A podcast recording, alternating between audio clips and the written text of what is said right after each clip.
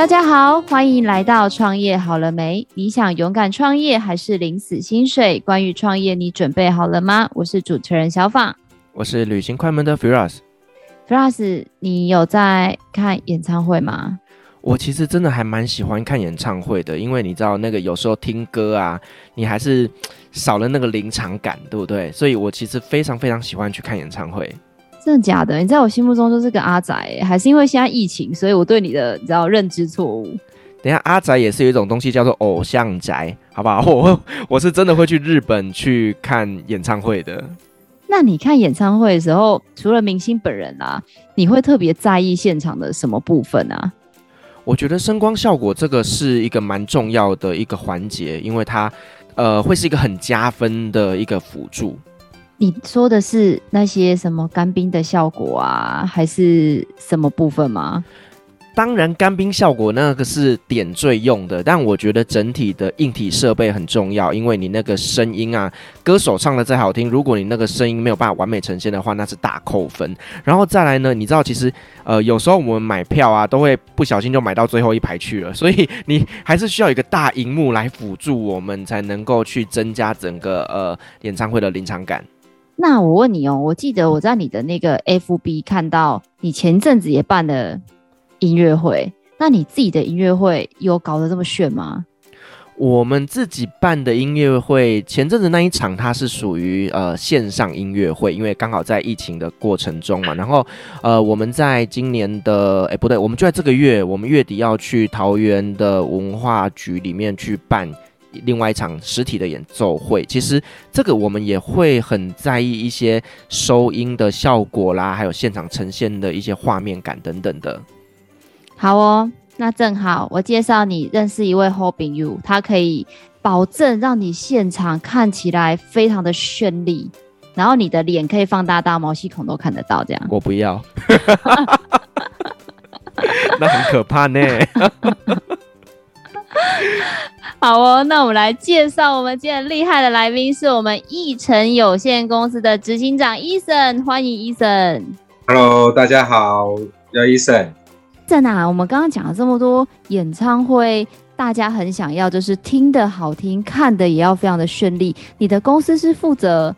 看的还是负责听的啊？我们公司只负责在看的这部分。那我们是主要是提供视觉上面的硬体服务。那因为其实视觉上面有分成两种，一种是动态动画这一块的内容物，那我们公司所要负责的是硬体方面的搭建跟提供这样的租赁跟服务。可能看得到的电视墙啊，有荧幕有影像的这一块都是我们公司在负责。我们左右左右两边会有一个现场 live 的画面，我们叫 PGM 的画面，以及后面的视觉的主画面，这些都是我们公司在做呃提供的服务啊。对啊，以及我们在搭建这些设备，在操作这些设备的，我们公司这个服务提供这样的服务这样子。那我想要问一下哦，就是因为像我自己也是办活动的嘛，通常啦，通常在什么样的场合会比较需要跟你们做这样子的一个活动上的配合呢？大概什么类型的活动最常看到你们的出现？其实现在每一场演唱会或者是活动都已经都转向不是平面的输出。那一般人可能听不懂输出是什么，就是后面的一个帆布的一个画，一个背板这样子，都会让它比较，让它用生动的方式去产出，所以会搭建到 LED 这样的效果出来。包括了什么国庆也好啊，或者是论坛啊，只要有演讲者的地方，现在都看到的不是有投影机，要不然就是有 LED 这一块的画面的产生。那那个 Eason，我想问一下，因为像比如说我也常办活动，你也是我的厂商嘛。那其实我有点好奇，是说我今天找你们来，比如说你帮我做一个后面的转播好了，你们只会帮我把这个设备搭好，还是你们还会有人来帮我做操作呢？我们一定要提供这个操作这个服务，因为呃那样子的控台啊，其实不是一般人有办法操作的，而且。就像你们这样的说，我们我们称为客户嘛，你们可能临时要转变什么样的切换啊，或者是怎么样的变景啊，这个临时的转换，这个不是一般人有办法控制得了的，必须要到一年到两年的实实战经验才有办法坐上那个位置，那个抗压性要非常的高，因为其实一般的活动都可能还好，可是在演唱会会有很多即时或者是不可抗辩的一些变音出来，我们都要马上去调整。而且一个一个活动的视讯电视墙，其实后面服务的人非常多，像音响可能会有人在递麦克风，我们就是很多人，可能至少会有两个到五个人在电视墙后面，这些无名的英雄在帮你查这些线路有没有断讯，有没有有没有递减的这些问题发生。那我想问一下，就是说呢，我们是一个视讯公司嘛，那基本上就是呢用视觉来呈现出来的。那通常你们公司有提供哪些设备的租赁，可以让我们大家来做选择呢？大部分可能就是一些 LED 电视墙。那我们公司的电视墙又是全台湾业界是最细的。讲一个比较专业的话，我们家的 LED 都是 P1、P P2、P3 的一个设备。那这些设备在点数上面就是每一颗灯泡只有零点一公分，每一颗灯泡只有零点二公分跟零点三公分，这样你们可能比较好理解。再来就是投影机的设备，那投影机的设备我们不是一般家用的，可能只有三千五百流米，我们可能提供的都是五千、七千、一万、两万、三万到五万，最高是到五万。目前，那我们公司也还有拥有一台五万流米的投影机，那一台投影机光机身就将近快八百七十万了，对，一颗镜头就要一百二到一百五十万。这样的光雕，我们才会拿到拿出这样的投影机出去。那否则其实就是呃看客户的需求要做成怎么样的效果，我们会帮他做搭配。那还有一些就是在展览啊，你可能遇到一些呃小型电视啊，或者是八十寸也好啊，大尺寸的电视啊，我们都可以提供这样的服务。这样子。那 Eason，你刚刚有提到一个专有名词叫做流明嘛，对不对？我们可不可以稍微说明一下这是什么意思吗？投影机的亮度。比如说我这样讲好了，你们现在看到的电脑啊，其实它只有两百到三百亮而已。一般家用电视只有三百到三百五十亮。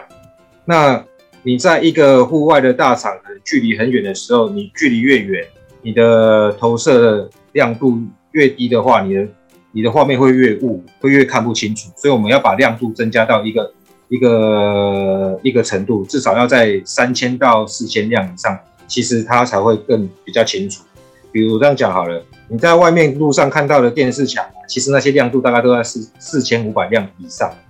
否则它在白天的时候是看不到东西的，对，它会被其他光害吃掉。所以这个数字是越大，它会越清楚，是这样吗？对，对对对。那 LED 刚好相反，LED 是数字越小它越细致，因为它的点数越多。哇，这个真的都是专业。那我想要再请教一下哦，就是说呢，你是本身就是从事这个相关的背景，然后现在来创这个易成有限公司吗？还是说什么样的呃阴错巧合之下让你开了这家公司呢？这个就很很妙了。其实我之前是在面板的制造商，那一个因缘机会是公司在世贸楼上，那可能楼下有很多展览，那我嗅到这个商机，想说，那我生产个几台电视出来。然后大尺寸的，然后我们有这个管道，然后可以去生产这样的面板出来，可以提供一些设计公司做使用。我就这样子踏进来，才慢慢去接触到投影机、LED 这一块，还有一些 3C 产品的租赁，大概是这样子。那我们公司前公司也帮蛮帮忙的，因为其实说起来也蛮心酸的，是因为公司在硬体这一块想要放掉，因为觉得利润太差了。因为在公共工程的上面，其实利润都还蛮差的。可能一个变化，我最清楚的应该是我前公司在做机捷的案子的时候，机捷我不知道你们记不记得，延宕了一年才通车，那些设备其实早就建置好了，结果一开通的时候设备全坏掉，我前老板应该赔了大概六百万。那些时刻表啊，你们现在如果做有做到机捷那些时刻表，全部我前公司建制的。那我后来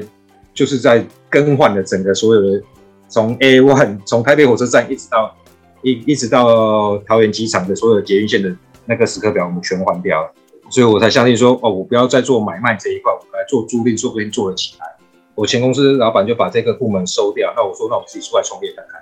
是这样的因缘际会，也蛮感谢我前老板的，因为如果没有让我接触到这一块，把所有权利让我去运动，我也不会制造，没办法降低成本，我也没办法去找到更多客源。然后也不会知道有一些呃技术上面的问题怎么去解决，因为我当初业进去也那间公司也是应征业务嘛。那 Eason，你刚刚有提到，就是在公共工程这一块呢，其实它的利润空间是比较不好的。那对你来说，什么样的案子它可能会比较好发挥呢？如果是买卖这一块的话，目前这间公司比较少在接触，因为其实买卖这一块的工程其实水也还蛮深的。呃，因为机捷那一块，其实我们公我前公司应该是第三包的，其实是只有第一包得标的人才是利润是最好的。那得标基本上都是营造商居多，不会是我们这些硬体的制造商或者是一些解决系统的那个服务商这样子。那我才转向全部做租赁的，觉得租赁也蛮好玩的，因为其实现场就是那么短短的时间，要呈现最好的效果给客户啊，或者是给歌手他们做做服务这样子。那 Eason，其实刚刚你有说，就是其实做租赁的话，最重要的是服务，因为像我之前有跟你聊过，你的公司在做什么嘛？嗯、你觉得你们公司呃硬体？的服务不是最重要的，因为老实说，你可以买到设备，别人也可以买到。你有跟我说，你觉得你们最厉害的是可以在现场帮客人解决问题。其实我有点听不懂，可能因为我们没有那个临场的经验，你可以跟我们分享啊，这个状况大概是怎么样吗？其实我这样讲哦，其实一些小小的问题，就比如说举个例好了，可能现场马上要切换到另外一个卡，客户没有电脑，或者是没有一些。没有一些素材的话，我们可以做，我们就马上可以去做到提供。我们很喜很喜欢去帮客户解决他想要的，甚至小到一个充电器，甚至小到一个订便当的那个动作。然后我们公司的人其实都还蛮热心的。我觉得这个热忱跟这个技术啊，其实是这个对工作的态度很重要。我们这些工作人员啊、技术人员啊，其实都在业界已经服务超过五年至十年以上了，所以。人会在进到公司接受我们的文化，其实有相当呃相当的认同感，我们才有这样子办法给客户很多这样子不同的服务，不单单只是技术上面的，因为技术其实每个人的经验累积，其实都有办法达到成这样的技术。可是周边的可能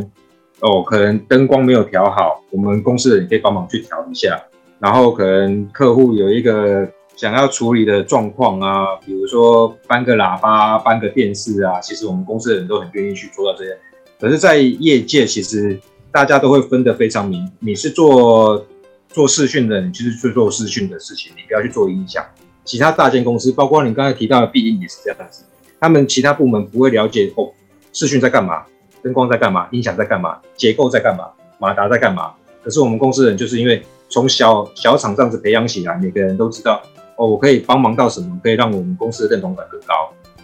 所以其实呢，像我们刚刚提到有一些公关公司，他们呢真的分工分得太细了，所以其实他们反而不晓得说每一个专业到底该怎么样来呈现。那反而呢，像你们这样是专业的在做视讯的部分，你们反而知道说要如何的呈现，能够让整个画面达到最完美的状态。所以其实这个真的就是呢各有专精的部分哦。我想要问一下，刚刚呢，呃，Eason 你有聊到就是说你是从之前的公司，然后呢到现在来创立了自己的一个视讯公司嘛，在这个创业的过程当中。你觉得你最大的挑战是什么？哦，我觉得最大的挑战在这两最近这一两年，推回疫情这一两年之前的那一年，在一九年的时候，我觉得最大的挑战就是人事管理，因为我们公司的待遇其实都不差，然后该给的福利啊，该给的使用的设备其实都是比较新颖的。我会发现，其实为什么人留不住这个管理，在带薪这一块，我可能比较缺乏，然后可能还有很多精进需要精进的地方。带人真的是在家带血，不是用钱砸出来的。对，对，每个老板都心有戚戚焉。真的，因为其实我跟小小广也有聊到，我一九年那个我最看重的、最好的培养起来的那个员工，也是另外一间公司的老板。他当年度在我公司年薪大概两百六十万，才而且才二十八岁而已。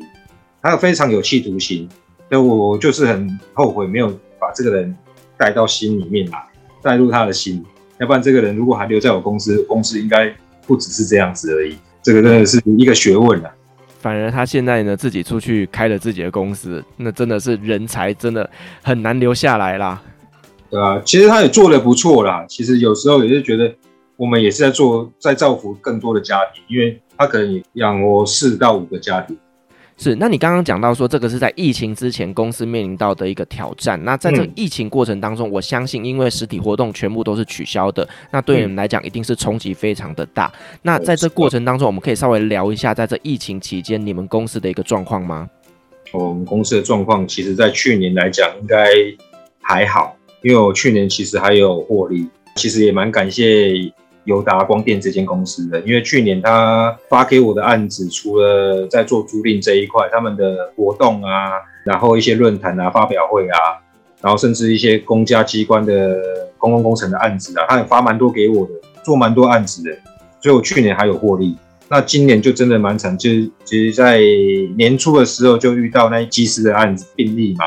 所以整个全部都断掉了。今年的疫情实在是非常严重，我我这样讲啊，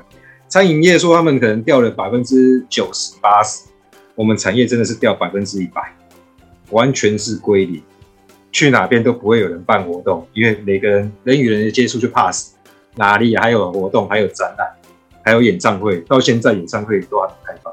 是，尤其是政府又有一些禁令哦，从今年五月开始呢，三级警戒之后，那些实体活动全部都是取消的，所以我相信这一块一定是冲击非常非常的大，对，但也也幸好啦，现在的状况看起来是已经平稳了，而且很多公司其实他们并不是没有要搬，而是把这个预算往后压，那呢，等到这个状况好了之后，其实这些都是会回来的，那我们也期待就是这个状况能够在今年年底甚至到明年这边呢，能得到一个反转。有啊，其实今年从上个月已经开始反转，有有点累了。案子开始有点多，是不是？多到真的人啊、设备啊、车子啊，真的是都是问题耶。对啊，所以我这这一个月，今天十九号嘛，我在月初的时候又应征了三个进来，要不然真的没办法负荷，可能下个月还要再增加到三个到四个进来，要不然真的案子已经多到可能都做不了了。那医生在从业这么多年以来，有没有什么样你自己认为是公司的代表作的案子啊？在去年的九月，有一个 S2O 的电音趴，这一场是去年疫情一恢复最大的电音趴，来了将近快两万人，一天两天来了将近三万五千人次。然后这一场主办单位当然是赚的很笑哈哈嘛。那我们也看到说，我们也公司有这个。呃，执行的能力在搭建这个 L 电视墙，其实这个还蛮辛苦的。可是，在执行的时候是很开心的，因为我们光搭建就搭建了一个多礼拜，彩排彩排了大概三四天，活动就只有短短的那么两天。那两天真的是大家其实压力还是很大。一结束完之后，哇，大家超开心的，顺利圆满啊，对啊，也没有遇到下雨啊，整个大家和平公园满满的都是人，连看不到草坪，看到的全部都是人。那有特别辛苦的地方吗？因为感觉你们常常有很多资源的活动啊，然后呃，可能工作的时间都很长啊。那除了这一些，就是实质上可以想象得到的辛苦，有没有什么不为人知的辛酸？不为人知的辛酸哦，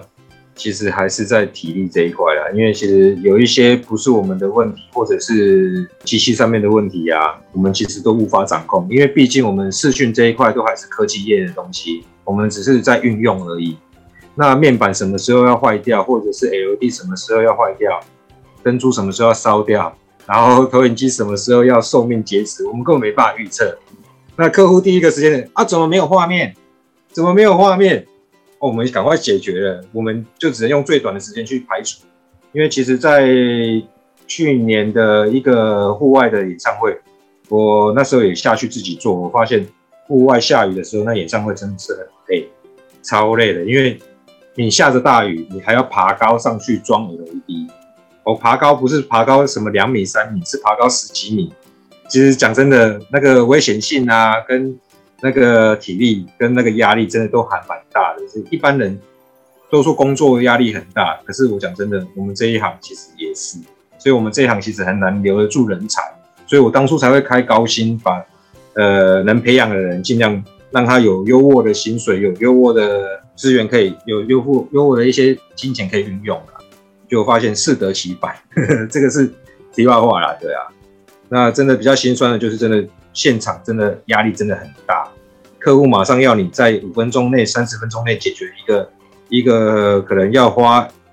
三个小时、四个小时的工程，我们就要赶快马上做好，脑筋真的很很容易烧掉，烧掉了，真的很累。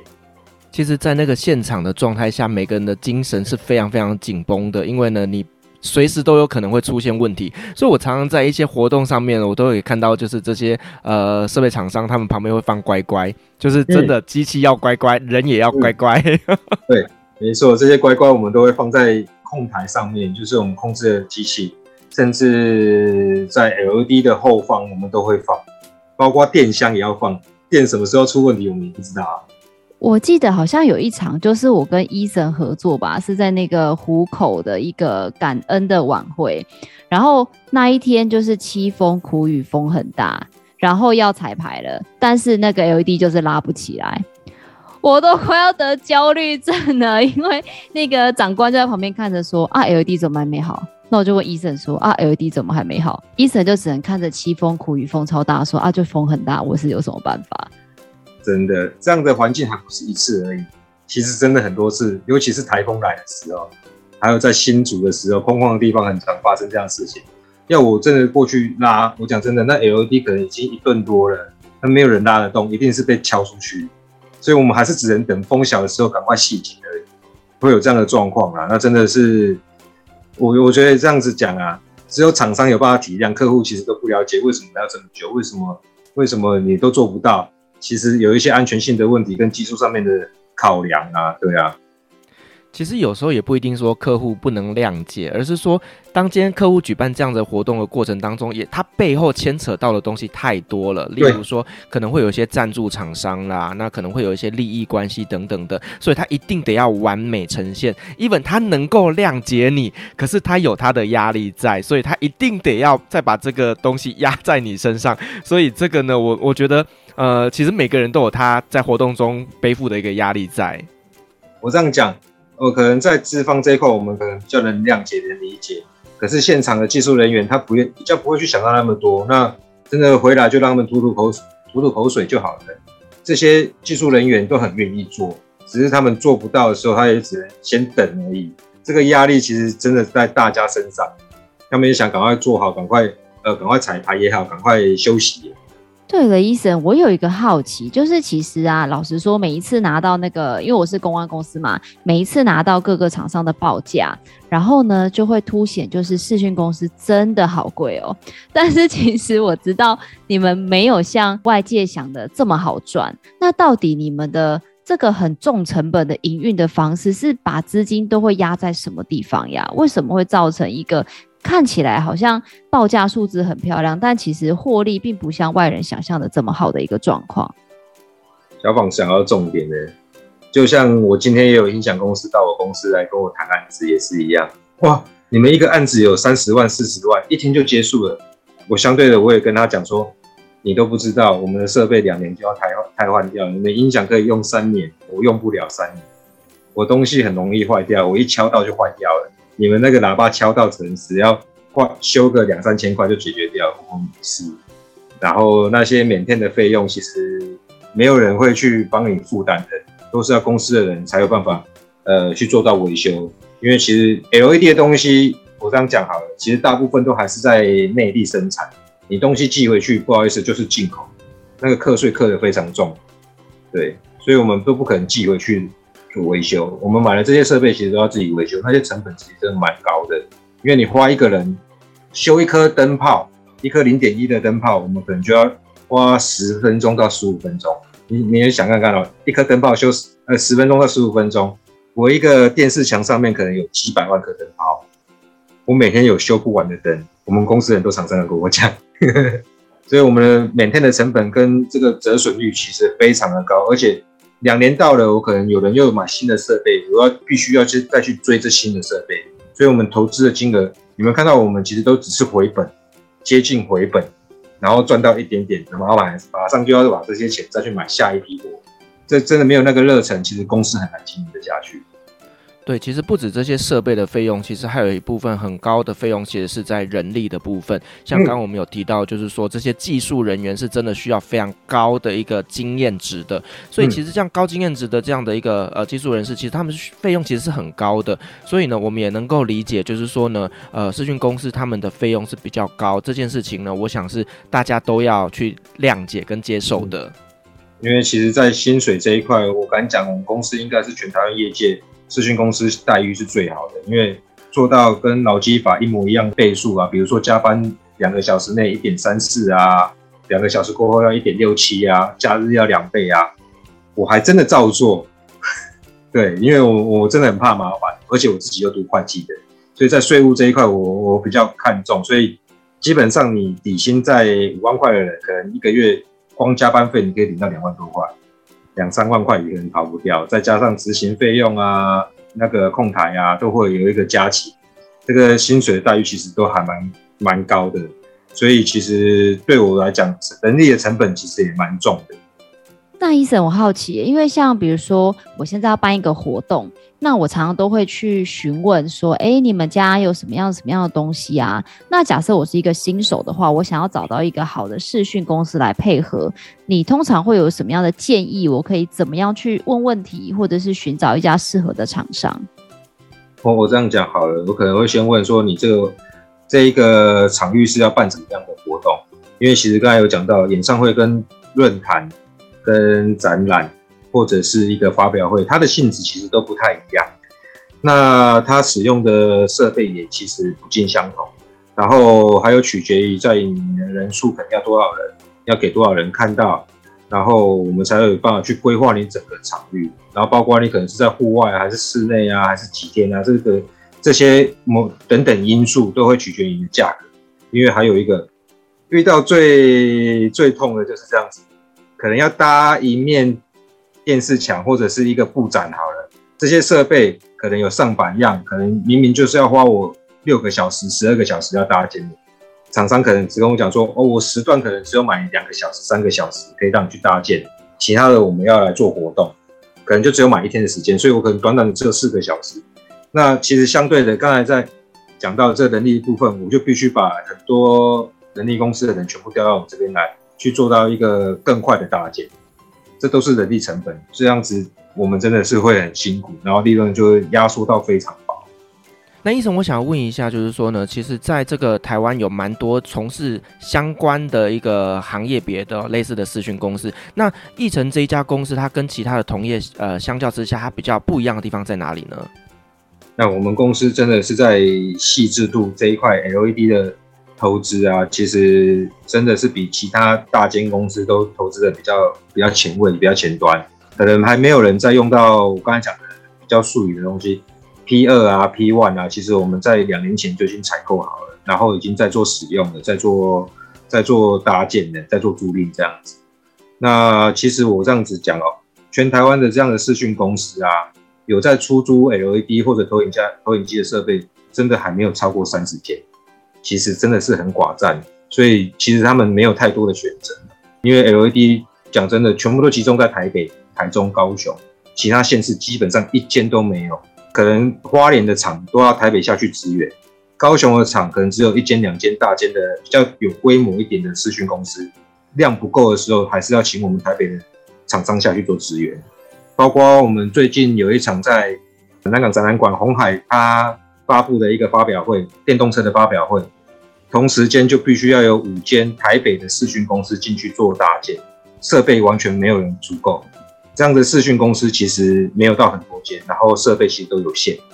所以，even 是视讯公司之间也会互相的调度跟配合。对对对对，包含了可能是我之前离开的同事啊，或者是比较大间的公司啊，我们都会互相支援借调。因为可能不可能把所有设备买齐，因为你所有设备买齐，你可能要花个四五十亿跑不掉啊。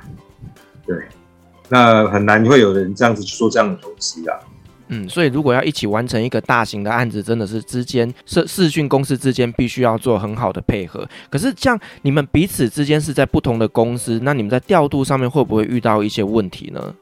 哦，会哦，会有一些色差的问题，所以我们都会把它规划好说，说哦这一块。可能就是要同一批的，那谁可以来做？然后这一块可能是小小块的，那你的量够，让你做这一边，我们会把它全部都拆开，我们会重新再规划一次。那尽量都是我这样讲好了。台湾的硬体厂商其实还蛮团结的，就是都是集中在几间光电厂在在在做采购，所以它的 LED 我们都可以互相通用，操作上面的熟悉度也比较熟。然后包括了控制器也好，包括了。LED 的屏也好，包括投影机也好，其实大家都知道，呃，谁有什么，然后怎么去串接起来。这真的很特别，因为就像比如说，像 Firas 是做旅游业，基本上我不是跟你的团，就是跟他的团。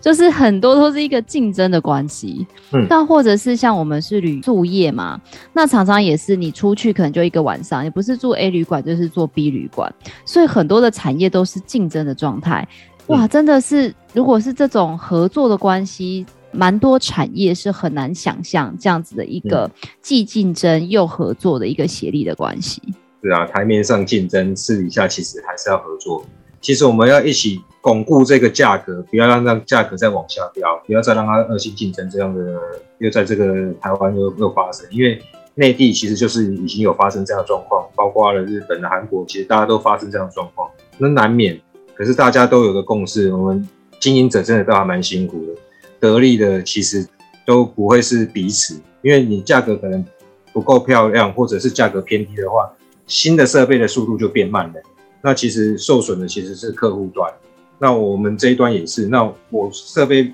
变得比较差的时候，那可能在技术上面的精进又可能差很多。对，因为视讯公司它呢其实是属于执行端的，所以真的赚大钱的都不是视讯公司。所以呢，如果没有这样子团结起来来巩固这个价格的话，其实我相信他们应该会非常非常的辛苦的。是啊，是啊。那我好奇耶，因为其实老实说，现在很多的产业都在讲行销，行销，但是视讯这个产业的话，它需要做一些什么样的呃行销布局或者是广告的策略吗？还是都是靠口碑就可以来做相关客户的经营呢？这个你问到我今年要开发的重点，因为其实我们这个产业算传算属于传统产业的，我们这一块都是靠口碑。往年都是靠口碑，那我有发现一个状况，其实在网络行销这一块，哦，好多大间公司都没在做。对，那我最近才开始，在今年四月才开始在做这一块的一个布局。那相对的，其实还是蛮多自来客来。那相对的，可能公司规模会比较小。那我们可以在这个时间内慢慢培养，然后慢慢培养这样子的设备的提供啊，我们可以做到怎么样的服务啊，可以提供怎么样的设备啊，就只能慢慢培养。因为其实大间公司在掌握精品业也好，在掌握汽车产业也好，这些其实都已经固定那些人在做了，他也不太敢换换别的厂商的。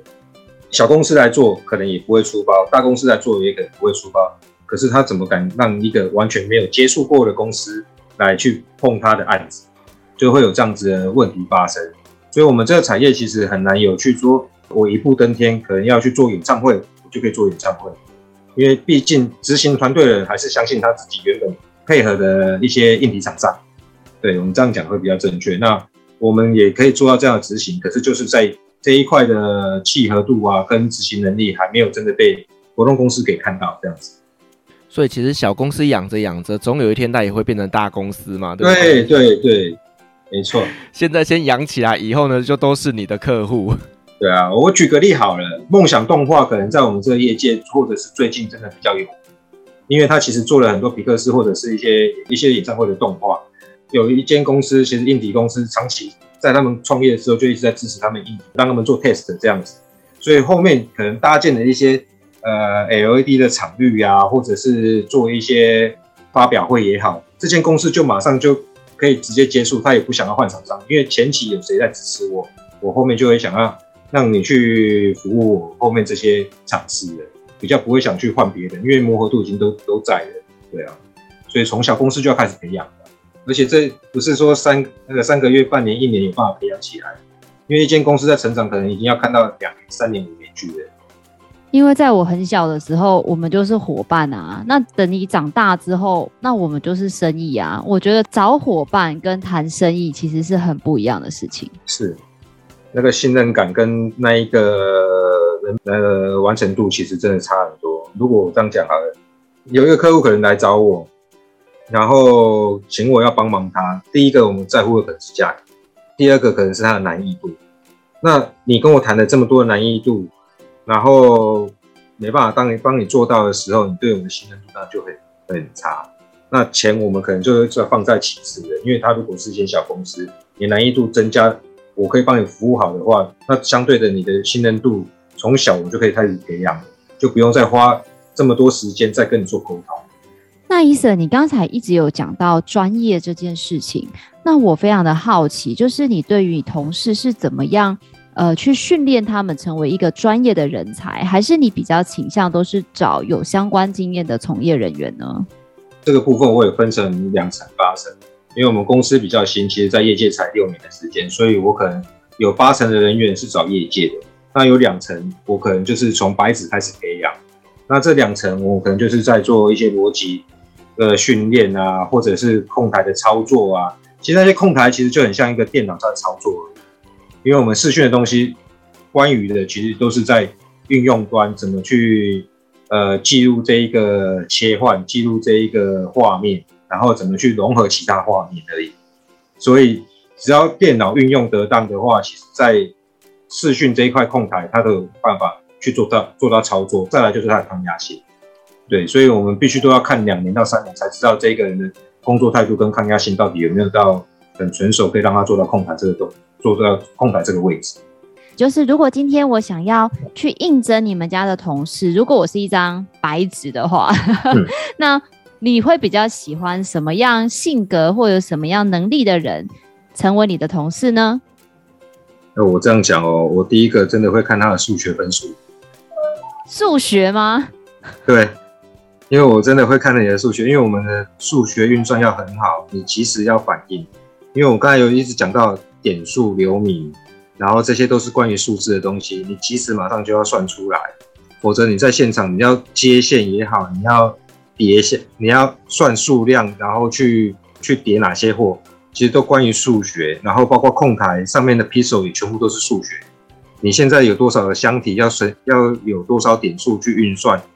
数学真的很重要，还有你的逻辑，对你做事情的逻辑，我比较看重，我都会还有这个表达能力啦，表达能力其实也蛮重要，因为控台人员其实在在服务的不只是台下的歌星或者是厂商而已，那更多还要在跟客户在沟通。如果你没有一个良好的沟通能力，你一直在跟客户讲说技术端的东西，没有人听得懂你在讲什么，所以这个沟通能力要有良好沟通能力，才有办法往上升呐。所以其实真的不容易耶，他又要能够具备业务的一个能力，同时他又要懂得这个的专业，其实没有花个三五年，真的是没有办法达到这样的一个地步的。对啊，对啊，而且每一个场次都是累积累积不一样的状况，才有办法排除。所以我们现在可能只要看到 LED 画面有什么样的问题，哦，可能有亮一条线，可能有一个模组小小片哪边坏掉，我们都知道那个是什么状况的。然后甚至说电视啊有什么样的问题发生，或投影机，我们都可以有办法立即解除。真的需要时间来培养。所以我发现，真的是对于像我这样子的呃客户来说，我觉得要找到一个好的厂商真的是很不容易。相对的，对于好的厂商来说，也要有好的员工来为他们提供好的劳务。嗯、那这样子的话，我觉得就会有一个像 Viras 下个月的演唱会，就会有非常完美的呈现。哎、欸，我们即将要在 下个月做全台湾的巡回，但我不是演唱会，好不好？我们是音乐会，我是负责当主持的那一个人。好，Eason，你很厉害啦！你的名片待会给我，我有很多资源可以介绍给你。主持人就很厉害，那个口才、在反应的程度，我们就是因为没有办法走到目前，我们的颜值就比你差一些。没有没有，我们可以合作一下，我们认真可以合作。可以啊，因为其实。在这一块，我们必须还在做很多知名度的曝光啦。小宝刚才在讲说，这个口碑的行销也好，那个网络上面的行销也好，这个我们都要同时并进的。其实很多同门啊，或者是伙伴都不知道我们背后到底在怎么烧这么多钱，到底在干嘛。我要爆料，我跟你讲哦，他去年啊，把房子的头期款嘛拿去投资设备，你看看这个老板多有心。不是，不是只有投期款而已。可以直接买拿现金买饭吃，整个身家都赌在这上面了。还没有到身家啦，因为其实公司呃买进来之后，公司大概快六千万的资产，前五年其实投资的已经不少，就是赚到就是说投进去，赚到就是投进去。是，所以真的就不是大家想象中的这么好赚的一个行业别，但是真的你要有热情，然后重点是要喜欢这个行业，才能够在这里做得久。嗯，对啊。真的是热情，因为其实从小我们开始慢慢做起来，也经历过很多很辛苦的事情。你要有时候有一次我还记得，我们那时候在高雄吧，下着大雨，为什么我要这边搬 搬电视？为什么要在这边搬那个拉线？你知道想到就会很心酸。可是创业所有的过程，你没有自己下去做，不会感受到这一切。那还有没有什么要补充？真的要给进这一行的人，你要非常大的觉悟。其实我们这一行不只是在烧脑力、体力，真的很累，很累。跟水电工程其实不尽相同啦，只是我们这一行的时间真的很固定。演唱会什么时候彩排完，我不知道；Uncle 曲什么时候要结束，我也不知道；什么时候可以全拆完，我也不确定。